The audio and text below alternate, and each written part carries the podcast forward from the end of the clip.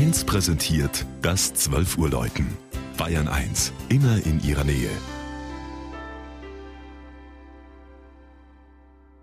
Es ist 12 Uhr. Das Mittagsläuten kommt heute aus Krumbach in Schwaben.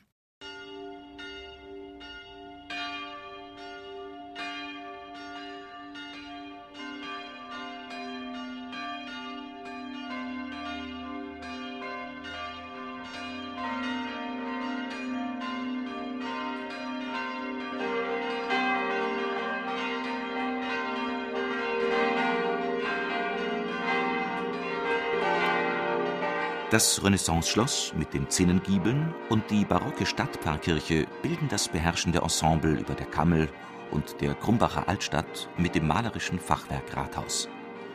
Am Fluss schließt sich der Stadtpark mit mächtigen Bäumen an. 500 Jahre lang zählte Krumbach zu Vorderösterreich, ein Habsburger Besitz mitten in Schwaben. Durch Lehen und Verpfändung erlebte der Marktflecken wechselnde Herrschaften, bevor er 1805 an Bayern kam. Krumbach wurde Kreisstadt.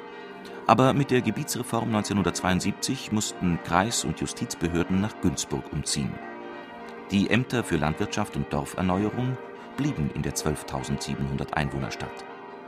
Das Schloss beherbergt eine Fachakademie für Sozialpädagogik. Wenn im Turm der Stadtpfarrkirche alle acht Glocken klingen, ist das Geläut weit im Altlandkreis zu hören.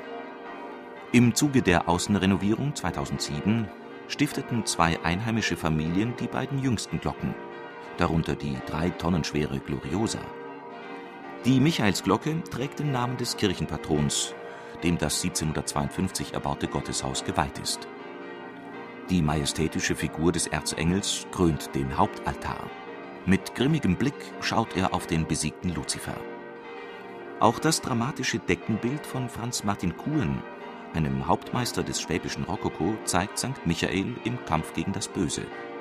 Blitze zucken, Schlangen winden sich und ein siebenköpfiges Ungeheuer stürzt mit den abtrünnigen Engeln in die Hölle.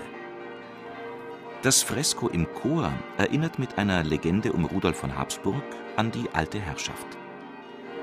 Festliche Fröhlichkeit vermitteln der zartfarbige Stuck und die verspielte Rokokokanzel.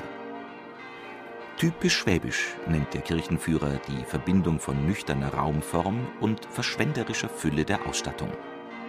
Zu Weihnachten ist in der Krypta eine Krippe aufgebaut.